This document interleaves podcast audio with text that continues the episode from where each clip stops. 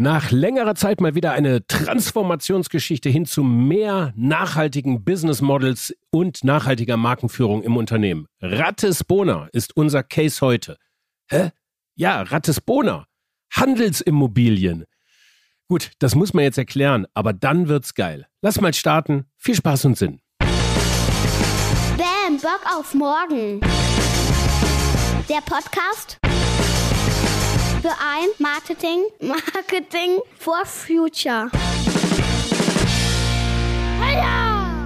So Bock! Ich bin Frank Schlieder, Host dieser Podcast-Reihe und Mitgründer von BAM Bock auf Morgen beziehungsweise der BAM Nachhaltigkeit Beratung Medien GmbH in Verantwortungseigentum. Wir sind angetreten, um Marketing zu einem Erfolgstreiber der nachhaltigen Transformation zu machen. Alles weitere auf unserer niegelnagelneuen Website. Drückt mal kurz auf Pause und geht auf www.bock.am und speichert euch die Website in eure Favoriten. Dankeschön.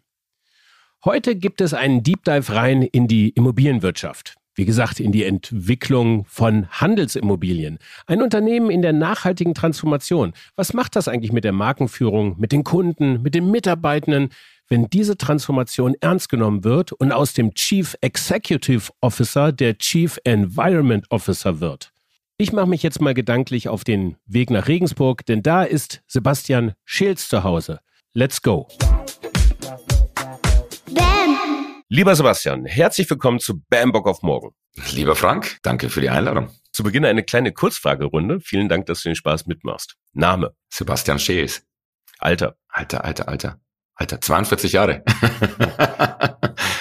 Funktion. Chief Environmental Officer bei Ratisbona Handelsimmobilien oder geschäftsführender Gesellschafter für die, die noch in den 80er Jahren hängen. Was ist dein Thema?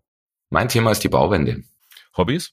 Familie, Sport, Tennis, Fußball gucken und viel ärgern, wenn ich Fußball gucke, weil ich Dortmund-Fan bin.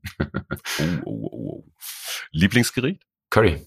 Okay, das wirkt so ein bisschen so, als wenn ich das Freundschaftsbuch meiner Tochter irgendwie als Grundlage für als Recherchebuch für dieses Gespräch genommen habe. Aber es geht auch tatsächlich darum, auch mal andere Figuren in unser Marketing-Theaterstück einzuführen, die eigentlich im Handelsimmobilienbereich tätig sind, so wie du, dort ein Geschäft haben, was deutschlandweit Marktführer ist in der Entwicklung von Handelsimmobilien, hm, aber jetzt der Marketing-Bubble gar nicht so bekannt sein dürfte im B2B-Geschäft.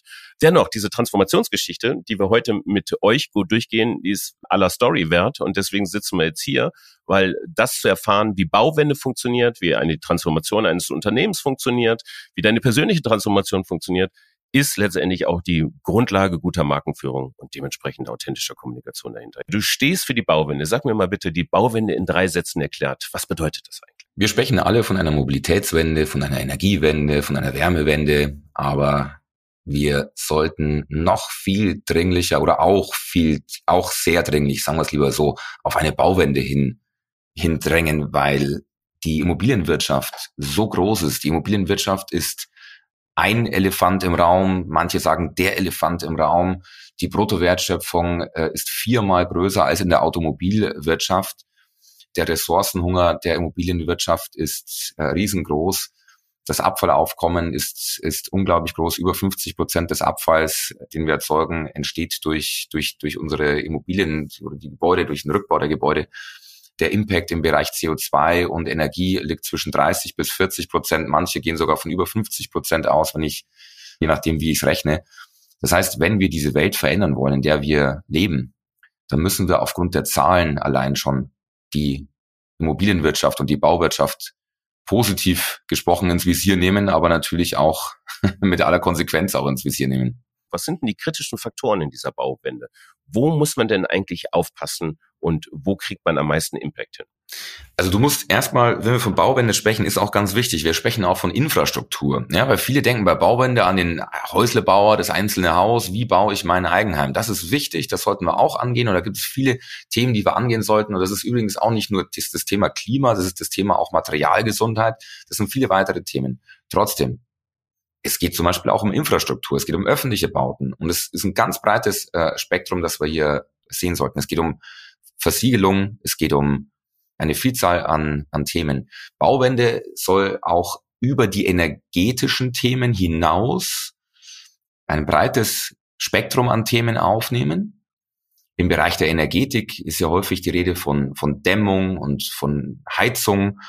Manche sprechen auch von Volksverdämmung, weil da oftmals dann Styropor eben klassischerweise, das ist so ein Punkt, der prädestiniert ist für eine Bauwende. Mensch, Leute, wir können dämmen, wir sollten dämmen, wir müssen dämmen, aber lasst uns doch bitte nicht Sondermüll verwenden, um unsere Fassaden zu dämmen. Wenn ich heute Styropor einsetze, um meine Fassade zu dämmen, dann funktioniert das morgen gut. Aber wenn ich übermorgen das Gebäude rückbaue, dann habe ich Sondermüll. Das kann doch wohl nicht wahr sein. Und bei der Verarbeitung von Styropor fällt Mikroplastik an. Wenn auf der Baustelle Styropor geschnitten wird, dann hat man überall diese kleinen weißen Brösel, die rumfliegen. Dadurch werden wir die Welt jetzt nicht äh, zugrunde richten. Aber es ist einfach kein gutes Material. Und es gibt bessere Materialien. Lasst uns die Dinge doch äh, gut machen und richtig machen. Ähm, Bauwende zielt aber auch ab auf die Sortenreinheit der verbauten Baustoffe und Rohstoffe. Wir laufen zunehmend auf eine Welt zu, in der Rohstoffe knapp sind. Den, denjenigen, die sich mit dem, dem Thema Nachhaltigkeit beschäftigen, ist nicht entgangen, dass wir in verschiedensten Segmenten bei seltenen Erden, ist es vielleicht noch offensichtlich, wobei die gar nicht so selten sind, wie der Name suggeriert. Aber wir haben Kupfer zum Beispiel. In 30 Jahren ist Kupfer zu Ende, wenn die Vorkommen gleich bleiben und wenn die Nachfrage gleich bleibt. Wir haben Gleiches bei Zinn, Zink und Blei, das sind übrigens nur 20 Jahre. Rohstoffe gehen zu Neige, auch Holz, du hast es vorher angesprochen, Rohstoff, wir gehen in eine Rohstoffknappheit rein. Dann lass uns doch Gebäude so bauen, dass ich die Rohstoffe und Baustoffe am Ende der Nutzungszeit wieder zurückgewinnen kann und nicht Deponien fülle, wenn das Gebäude sein, sein Lebensende erreicht hat. Und das sind Themen, mit denen wir uns im Rahmen der Bauwende auseinandersetzen. Uns geht aber einfach auch um das Thema Gesundheit. Die Muttermilch ist im, im Schnitt in der industrialisierten Welt so hoch belastet mit Ausdünstungen, die die Mütter aufnehmen aus, äh, aus Gebäuden in Innenräumen, dass du die Muttermilch abgefüllt in Supermärkten nicht verkaufen dürftest. Ähm, Im ersten, also ich möchte jetzt hier nicht sprechen, ich möchte jetzt hier nicht äh, dagegen sprechen, dass, dass, dass Kinder über, über die Brust gestillt werden. Im ersten Lebensjahr ist es auch soweit in Ordnung, weil die Niere dann noch nicht ausgebildet ist. Aber ab dem zweiten, dritten Lebensjahr ist die Niere dann ausgebildet und dann reichern sich die Schadstoffe dann auch beim Kind an. Also das sind, das sind Ergebnisse einer Industrialisierung unserer gebauten Umwelt, die bis hin zu unserer Gesundheit und der Gesundheit unserer Liebsten, unserer Kinder auch durchschlägt. Und das fängt natürlich beim Klima an, bei der Bodenversiegelung, Rohstoffverbrauch, aber wie gesagt eben auch die Gesundheit. Und da kommen ganz, ganz viele Themen zusammen, die im Rahmen der Bauwende angegangen werden sollen. Ja, also äh, da nochmal, also Bauwende steht zum Beispiel für Änderung der Versiegelung der Flächen. Ich habe gerade ein bisschen mitgeschrieben, ne? für infrastrukturelle Maßnahmen, Änderung in der Infrastruktur, für eine äh, Änderung in der Energetik, also in der in der Dämmung. Du hast das den Begriff Volksverdämmung genannt, fand ich super. Das Abfallproblem, das haben wir auf jeden Fall auch ähm, eben im Bau der einzelnen Gebäude.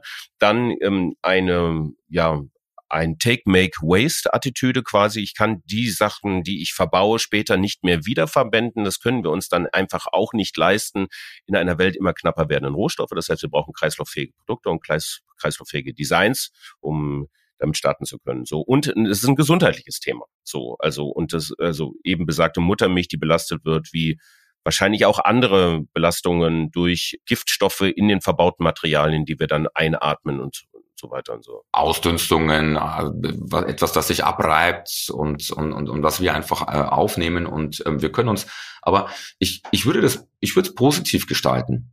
Ich würde es positiv gestalten und ich bin auch für positive Ziele. Lasst uns doch mal drüber nachdenken und daran arbeiten, dass, es, dass wir es schaffen, dass Gebäude, die gebaut sind, am Ende mehr Artenvielfalt zulassen, als ich zuvor auf dem Grundstück gemessen habe.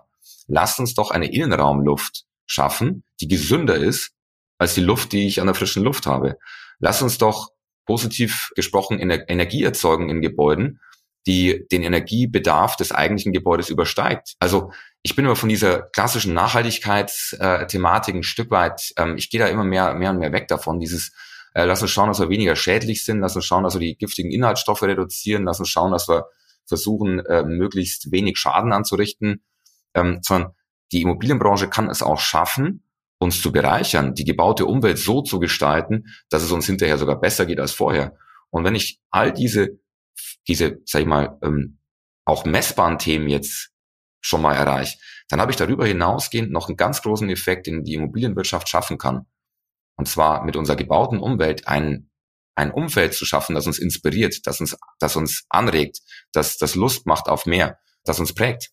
Also es gibt weniger Arten, vielleicht eine Handvoll Arten, Menschen zu kontrollieren, weniger schlecht zu sein, aber es gibt über eine Million Arten, Menschen zu inspirieren, Gutes zu tun. Und da gehört unsere Umwelt, die, das Umfeld, das wir gestaltet haben, eindeutig dazu nicht weniger schlecht, sondern mehr gut. Das ist übrigens auch die bessere, das ist eigentlich die Professor Dr. Ähm, äh, Braungart Schule, Cradle-to-Cradle-Schule. Es ist ja das, was er immer wieder propagiert hat eigentlich. Lass uns Fabriken bauen, die positive externe Effekte hervorrufen. Ja gut, ich bin vielleicht noch ein bisschen geprägt, weil er war vorgestern hier, wir sind gut befreundet, arbeiten zusammen und äh, waren vorgestern noch im Austausch. Ach, ist das so? schwingt noch Ach, nach wahrscheinlich. Ja, ja, ja, ja. Das wusste ich gar nicht, ja, ja. aber das ist super. super. super, dass du das als Unternehmer eben übernimmst. Die, ich möchte mit, mit, mit dir aber jetzt mal ein bisschen mehr reinzoomen von dem größeren Bild der Bauwende rein in euren Bereich. Also ihr kümmert euch um die Entwicklung von Handelsimmobilien. Was kann ich mir darunter vorstellen? Ja, wenn wir an, die, an, den, an den Bau von Gebäuden äh, denken, dann denken wir klassischerweise an einen Architekten, den es gibt, und dann denken wir an den, der es baut. Aber es gibt in der Immobilienbranche auch den Entwickler, der sozusagen das Bindeglied zwischen allen Akteuren, Dienstleistern ist und der sozusagen die vertraglichen Komponenten äh, auf sich vereint, das Thema Finanzierung, der investiert und der am Ende alle Komponenten zusammenbringt. Wir haben bei uns im Haus zum Beispiel eigene Architekten, die äh, unsere Objekte planen. Ich habe eine Rechtsabteilung bei, bei mir, die das Vertragsmanagement macht von Mietverträgen, städtebaulichen Verträgen, Kaufverträgen, all dieses Thema. Und dann habe ich bei mir auch ähm, Bauleute, die sozusagen den baulichen Bereich verantworten, Bauleiter, die am Ende dafür sorgen, dass das Objekt dann schlüsselfertig übergeben wird. Das heißt, wir fangen an bei einem Objekt, das ist ein bebautes oder unbebautes Grundstück und wir planen es, regeln dann alle vertraglichen Themen, alle rechtlichen Themen und am Ende steht dann ein schlüsselfertiges Objekt. Wie, viel, wie viele Objekte sind das in Deutschland, die ihr da verwaltet? Die sind in eurem Eigentum und ihr vermietet sie dann, richtig? Wir bauen die Objekte, wir entwickeln und bauen die Objekte, behalten die Objekte aber nicht im Eigentum. Also wir haben bei uns im, im Family Office auch einige Objekte, die wir längerfristig halten, aber die Objekte werden bei uns in der Regel dann nach Fertigstellung veräußert. Stückzahlen, weil du gerade angesprochen hast, sind ungefähr im Jahr circa 20 äh, Objekte, die wir entwickeln, in manchen Jahren auch 25. Wir hatten schon Jahre mit 30 Objekten und mehr, aber es sind ungefähr so 20, 25 Objekte, die wir im Jahr entwickeln, bauen, fertigstellen, verkaufen. Und das machen wir in Deutschland, Spanien und Portugal. Okay. Und ähm, Käufer der Objekte sind dann Handelsunternehmen, in diesem Fall der Lebensmitteleinzelhandel, die Discounter. Ich glaube, das ist euer Schwerpunkt. Das sind unsere Mieter, an die Handelsunternehmen vermieten wir die Objekte. Die Objekte werden dann in der Regel verkauft an Kapitalanleger, die sozusagen dort ja das, das Objekt dann sozusagen als, als Kapitalanlage dann langfristig verwalten. Okay. Ja, vielen Dank für die Aufklärung. Aber ich glaube, es ist ja nochmal wichtig, das Geschäftsmodell einmal da festzuzurren, um zu verstehen, wie das, ähm, wie das Business läuft, zumindest anteilig zu verstehen, wie das Business läuft diesen Bereich zu transformieren, gerade diese Handelsimmobilien. Ich meine, fahre ich jetzt irgendwie mit meinem Lastenrad, meinem Fahrrad oder meinem Auto äh, in den Supermarkt und du hast das Thema Flächenversiegelung angesprochen, da sehe ich jetzt nicht sonderlich viel von Nachhaltigkeit. So und äh, die Flächen sind versiegelt, es steht ein Gebäude drauf, ich habe Asphalt außenrum, die Leute fahren mit dem Auto rein oder mit dem Fahrrad. Es passiert halt allerlei rein raus äh, Geschäft, Kundschaft, Laufkundschaft, die da die da so stattfindet. Und ähm, wie will man diesen Bereich jetzt wirklich so hinbekommen, dass daraus eine ökologisch positive Fläche wird? Oder wie du es ausgerichtet, also eine bester Professor Dr. Braungart-Manier halt eben eine, ein Unternehmen, was eben so viel positive ähm, externe Effekte hervorruft, dass es einfach gut ist. Ne? Ja, genau, dass es gut ist und nützlich ist, ganz genau. Naja, ich sag mal, ähm, wir haben uns da sicherlich äh, ein dickes Brett vorgenommen, aber ich sage mal, wenn ich es schaffe mit Discount-Märkten, mit Supermärkten, die so wirtschaftlich optimiert sind, die so einen wirtschaftlichen Druck haben, einen Kostendruck, einen Zeitdruck in der Entwicklung im Bau, die auch einen Margendruck haben. Wenn, wenn wir das schaffen hier bei den Supermärkten, dass wir nicht nur klimaneutral, sondern klimapositiv werden, dass wir umweltpositiv werden, dass wir diese angesprochenen positiven Effekte erzielen, dann hat der Entwickler in München am Marienplatz doch gar keine Ausrede mehr, dass er es nicht auch äh, umsetzt. Und ich sehe bei den Supermärkten eine ganz, ganz große Chance und das ist mir in den letzten Jahren bewusst geworden. Wenn ich jetzt ein Entwickler eines Bürogebäudes bin oder eines Wohnhauses, dann gehen jeden Tag die gleichen Nutzer oder Bewohner in dieses Gebäude rein und raus.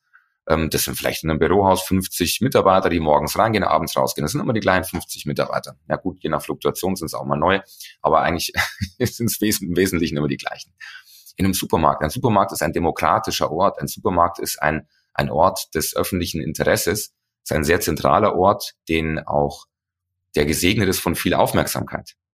Und wir erfahren das auch bereits schon in der Entwicklungsphase unserer Objekte, aber natürlich dann nach Eröffnung auch nochmal. Und ähm, ist es nicht erstrebenswert, dass wir gerade solche Orte, Orte neu gestalten? Ist es nicht erstrebenswert, dass wir mit solchen Orten nicht nur in die Metropolregionen reingehen, nach Berlin, nach München, nach Hamburg und Düsseldorf? Ist es nicht erstrebenswert, dass wir mit solchen Orten der Transformation auch ins Erzgebirge, ins Münsterland, in die Oberpfalz gehen, in Regionen mit weniger dichter Besiedlung und dort Orte schaffen, bei denen ich, wenn ich dort bin, Veränderung spüre, Transformation spüre, wo ich mal durch ein Glas durchschaue, Mensch, das sind, was ist das Grüne eigentlich in einem Glas? Ach, das sind Algen, die produzieren gerade Energie oder auch mal so Aha-Effekte auch erzeuge oder ach Mensch, guck mal, die haben hier eine, die haben hier eine Pilzwand eingesetzt. Wieso Pilz als Wand? Echt? Ich dachte, ähm, wenn ich eine Wand habe, dann sind immer nur Ziegelsteine und alles. Ähm, und da auch mal einfach eine Überraschung, überraschende Momente und, und, und, und, und neue Dinge auch vorzustellen. Und ist es nicht das, was aus Händlersicht mir eigentlich auch mehr Kunden bringt und die Kunden dann ein Stück weit auch von, von online auch wieder zu mir in den Laden bringt auch. Und das sind die Themen, die eigentlich da wunderbar zusammenpassen und wofür der Supermarkt eigentlich hervorragend geeignet ist. Ihr habt ja schon ein, zwei Projekte in der Entwicklung, die in diese Richtung gehen. Lass uns da mal gerne ein bisschen, ein bisschen reinzoomen. Was bedeutet das denn jetzt eigentlich konkret? Also ich brauche ja schon noch irgendwie eine Anfahrtfläche. Ich brauche eine, ich muss ja irgendwas versiegeln, um, um mit dem Lastwagen darüber zu fahren, um die Waren anzuliefern oder sowas. Das wird wahrscheinlich so das schwerste Gerät sein, was da so rumrollt, ne, auf so einem Parkplatz. Ähm, da geht schon los. Wie, wie willst du denn da mehr Biodiversität zum Beispiel reinkriegen? Also wir haben gemeinsam mit der Fachhochschule in Weinstefan ein nachhaltiges eine nachhaltige Außenanlage entwickelt mit sich abwechselnd blühenden Gewächsen, die, die dort, ähm, die dort sozusagen die Außenanlage bereichern. Das Ganze ist jetzt kolossal gescheitert. Also auch wir sind auch nicht perfekt und wir sind auch nicht, ähm, wir haben uns auf den Weg gemacht. Ja, wir haben uns auf, einfach nur auf den Weg gemacht. Und wir sind überzeugt davon, dass wir erstens einen großen Hebel haben und zweitens äh, was machen wollen. Das Ganze ist jetzt deswegen gescheitert, weil wir festgestellt haben, dass der Hausmeister der größte Feind des Landschaftsarchitekten ist also wir haben das Ganze liebevoll angelegt und dann kam der Hausmeister und hat, dann hat es geheißen, dass die Außenanlage, die ist nur zweimal im Jahr zu pflegen. Also nicht wie ein Rasen oder Bodendecker oder sonst was. Da musst du nur zwei Pflegegänge machen. Aber das hat nicht reingepasst in die Logik der bisherigen Pflegegänge. Und die halbjährlichen, ähm, also zweimal jährlich, die, die halbjährlichen Pflegegänge hätten pro Pflegegang mehr gekostet. 150 Euro, mehr als die bekannten Pflegegänge. dann hat man gesagt, nee, das machen wir nicht. Und dann ist der, dann ist der ähm, Hausmeister hergegangen hat dann einfach alles weggeschnitten. Aber sowas passiert dann einfach. Und jetzt werden wir hingehen und wenn wir jetzt auf eigene Kosten sagen, nee, das lassen wir nicht auf uns sitzen, äh, da, sind wir, da sind wir freundlich, hartnäckig und pflanzen das Ganze jetzt nochmal nach, lassen da auch nochmal Learnings mit einfließen und werden das dann eben auf eigene Kappe pflegen. Aber dadurch ist es auch nicht ähm, erledigt. Also wir müssen so, sozusagen die dreidimensionale Gebäudehülle langfristig auch nutzen dafür, dass wir auch an der Fassade und auch am Dach Möglichkeiten finden, dass dort eben Artenvielfalt äh, Einzug erhält. Wir haben jetzt begonnen bei der Außenanlage, das ist der Fokus und das, da bleiben wir weiter dran. Und bei der Gebäudehülle soll es dann auch weitergehen. Aber wir beschäftigen uns natürlich auch mit der, mit der Hülle, mit Möglichkeiten von Grünfassaden und schauen da, was geht da. Und wir pushen dort auch die Entwickler, die Hersteller, die das anbieten auch. Es ist einfach noch unglaublich teuer, äh, Fassaden zu begrünen. Und dann hast du auch so banale Themen. Wir haben das auch erlebt bei Supermärkten, wo dann so Setzkästen und dann sind da Pflanzen, die da eingesetzt wurden und da kommen die Kunden und nehmen sich die Pflanzen mit. Vielen Dank für den Einkauf, so nach Motto, ja. und dann gibt's noch, da gibt's noch die Gratispflanze von der Fassade. Also da kommen so ganz banale Themen aus der Realität, die, die dann einfach eigentlich das Leben erschweren.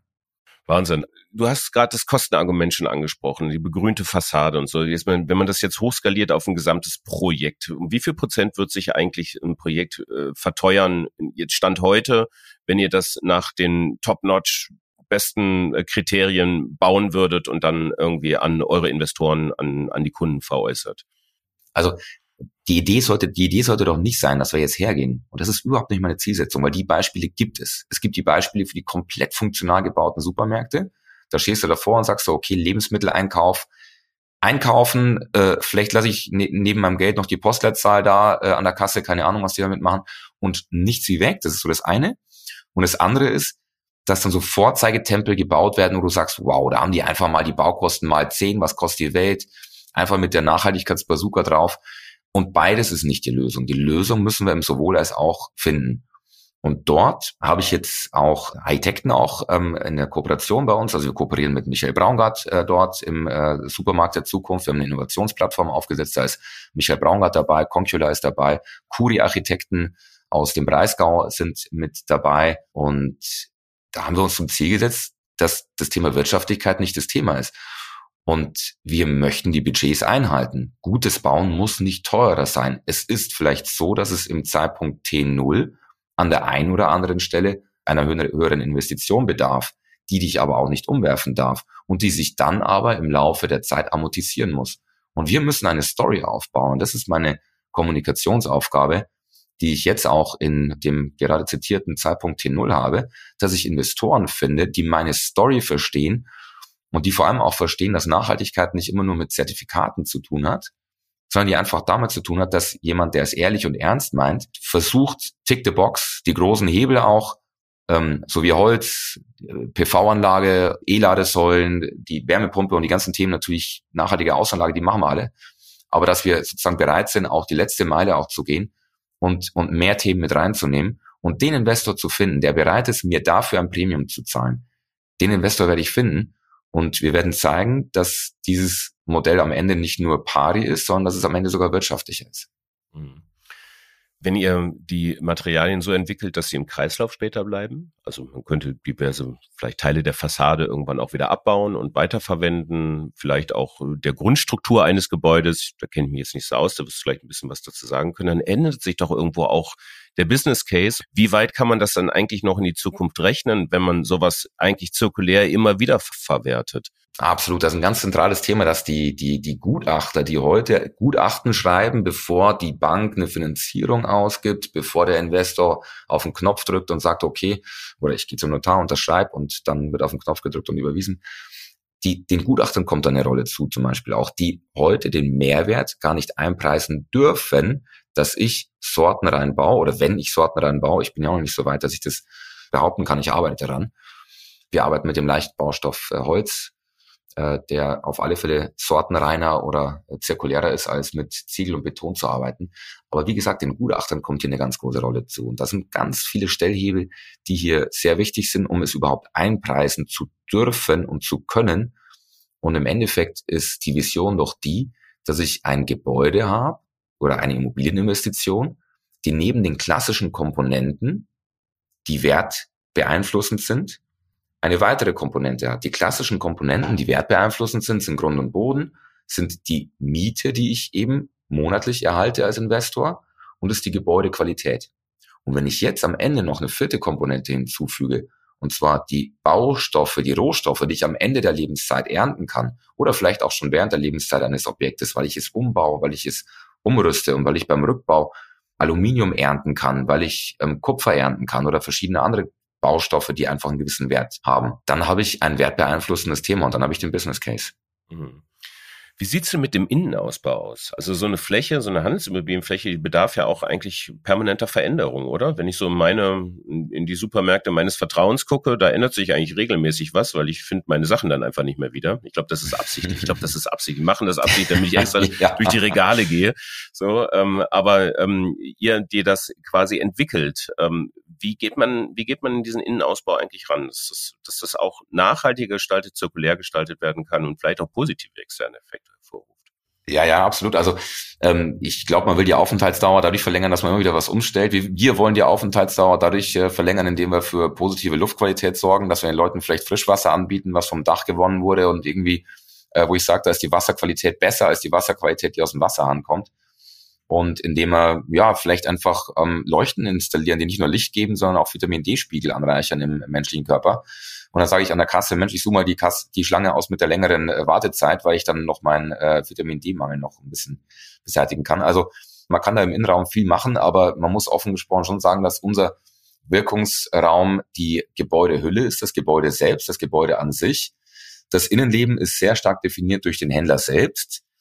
Was mir aber sehr gefallen hat, ist ähm, dass das, das Beispiel, das umgesetzte Beispiel von, äh, von den von Kuri-Architekten, ähm, in Sölden im Breisgau. Dort ist es wirklich so, dass sie gesagt haben, Mensch, wir bauen hier einen Markt aus Holz, aus natürlichen Baustoffen.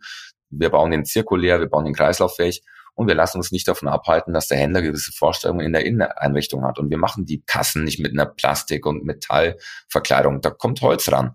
Und wir bringen da innen eine Wohnraumqualität rein. Und wenn Sie mit der Marktleiterin sprechen, also mir ist es so gegangen, die sprüht und strotzt vor Energie und sagt, wissen Sie, Herr Schees, wenn ich an einem Ort arbeiten kann bei Tageslicht und wenn ich abends mehr Energie habe als morgens, wenn ich hier reingehe, dann glaube ich, ist es der richtige Ort für mich hier zu arbeiten. Und dann haben wir doch irgendwie auch vielleicht eine kleine Antwort auch gefunden auf das Thema Fachkräftemangel, was uns beschäftigt, wo wir mit ganz vielen Ideen immer dran sind, denken, Mensch, wo sind die Leute alle hin? Naja, vielleicht flüchten sie ja nicht nur vor dem, was sie machen und wie sie es machen, sondern wo sie es machen, in welchem Umfeld sie etwas verrichten deine Nachhaltigkeit. Das ist so der Punkt, den ich jetzt als nächstes gerne mit dir, wo ich immer gerne eintauchen möchte in diese persönliche Transformation und vor allen Dingen auch dieses, dieses Mindset. Gell? Also wer hat das mal gesagt? Lothar Matthäus, Mindset, das Mindset ins Unternehmen tragen und ähm, auch andere davon zu überzeugen, dass der Weg, den der Chief Environmental Officer in diesem Fall beschreiten möchte, auch der richtige Weg ist. Wie trägt man das in die Organisation? Wie entzündet man das Feuer im eigenen Unternehmen?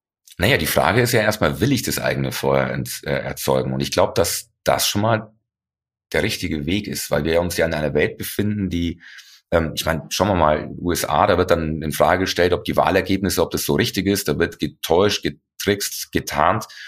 Ähm, das, das ist ja, ich meine, du musst ja nur häufig genug irgendwas behaupten und dann irgendwann zitiert dich einer und dann stimmt's. Und dann ist plötzlich zwei plus zwei nicht mehr vier, wie es äh, Cem Özdemir vor kurzem bei Lanz gesagt hat, sondern fünf.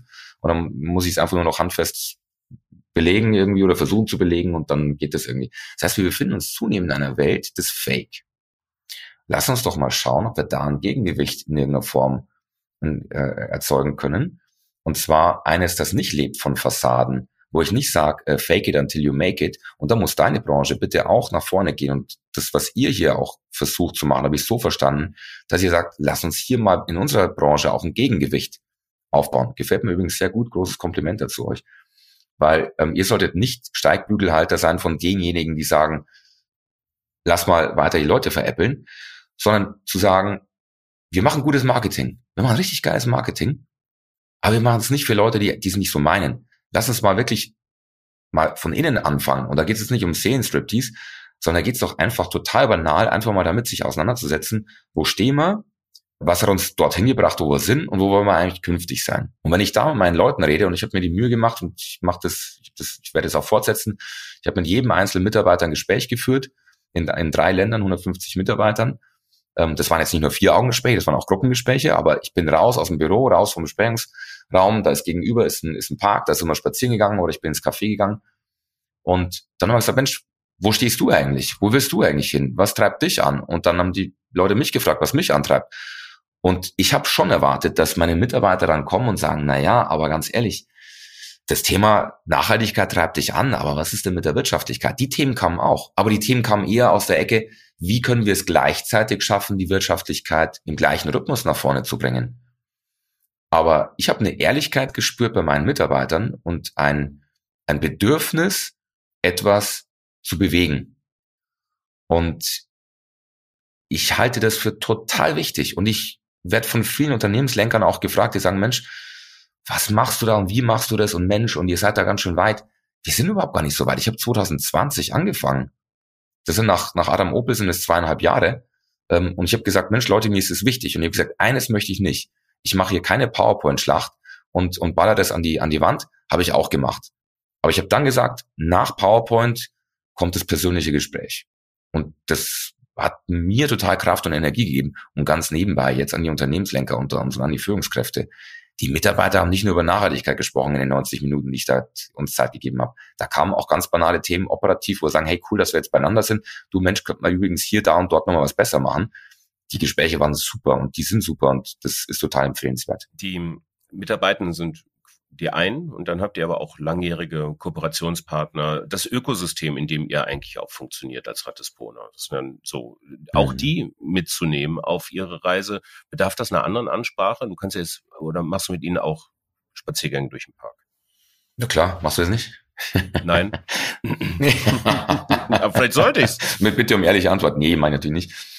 Nee, aber was ich da eigentlich feststelle, ist, dass, dass ich als Unternehmer und als Familienunternehmer, als, als jemand, der, der in einer inhabergeführten Struktur ist, eine gewisse Glaubwürdigkeit genieße in der Gesellschaft. Weil die Leute sagen ja erstmal, der ist da, um, er schafft Arbeitsplätze, er schafft Wachstum. Der macht das jetzt nicht für irgendwelche anonymen Investoren, die dahinter stehen, sondern das ist jemand, der mit seiner ehrlichen Arbeit am Ende Geld verdienen will und dann nach vorne kommen will auch. Und dieses schon positiv besetzte Image, das kaper ich so ein Stück weit für die Botschaften und für die Themen und ich lasse es in die Gespräche super gern mit einfließen. Und ich sage denen, ich bin jetzt nicht hier am Missionieren, sondern ich versuche einfach auszudrücken in meinen Gesprächen, in den Themen, dass mir das wichtig ist.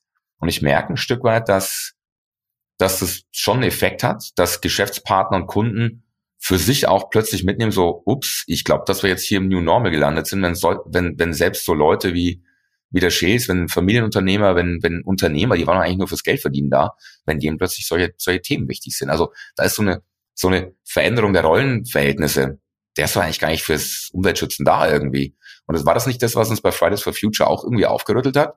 So, hey, Kinder sind eigentlich gar nicht da, die Umwelt zu schützen, irgendwie auf die Straße zu gehen.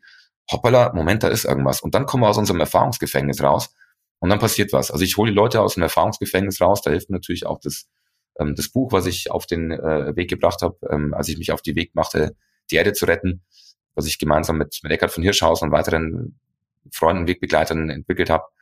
Und wenn ich das im Geschäftspartner in die Hand drücke, als Begrüßung oder Abschiedsgeschenk nach dem Gespräch, dann sagen die Leute auch, Mensch, ey, da investiert jemand Energie und Kraft und Zeit in sowas, der meint es anscheinend wirklich ehrlich und ernst. Jetzt haben wir ganz viel gehört von ja, Parkgesprächen, von der Bauwende insgesamt, von dem Andersdenken, dem anders Herangehen an Erfahrungsgefängnisse und diese aufzulösen.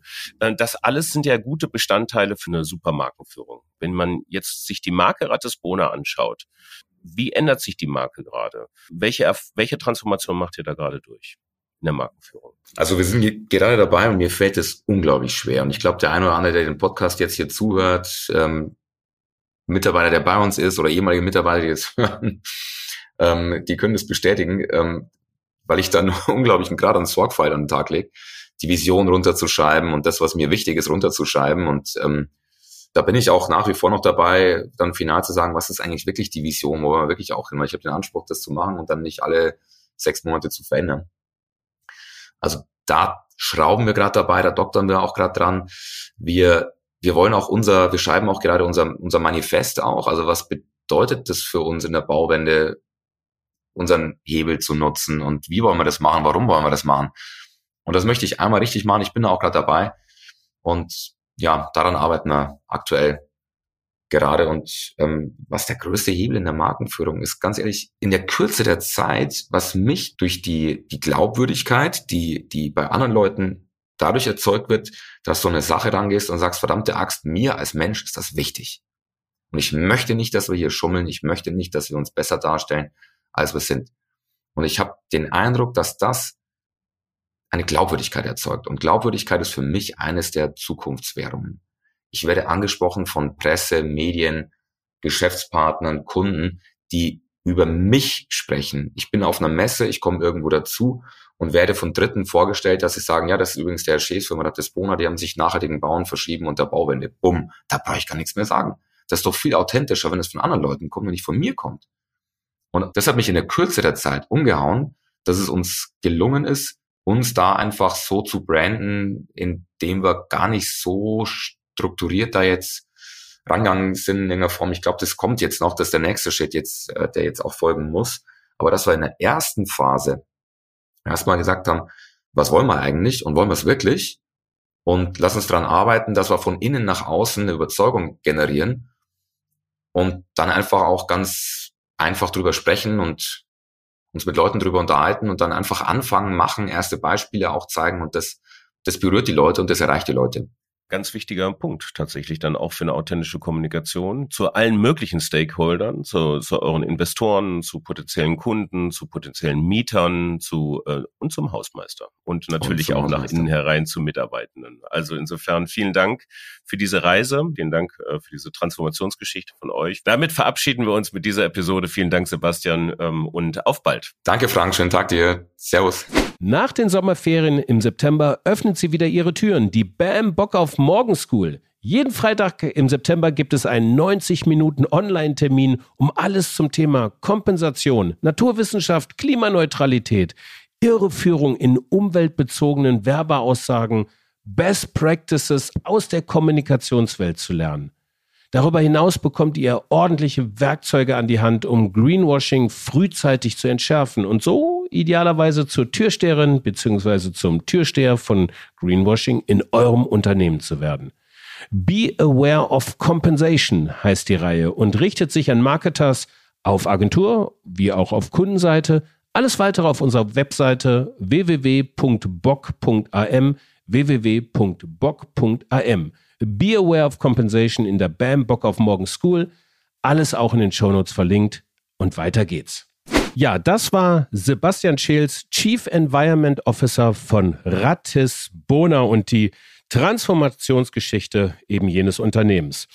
Wenn euch diese Podcast-Reihe hier gefällt, dann abonniert sie gerne auf dem Podcast-Player eurer Wahl und gerne schreibt uns eine gute Bewertung auf Spotify oder Apple Podcast. Das hilft uns sehr, damit dieser Podcast noch weitere Kreise zieht. Bis dahin, euch eine schöne Woche und bis zum nächsten Mittwoch zur nächsten Episode. Danke und ciao. Bis zum nächsten Mal. Ciao.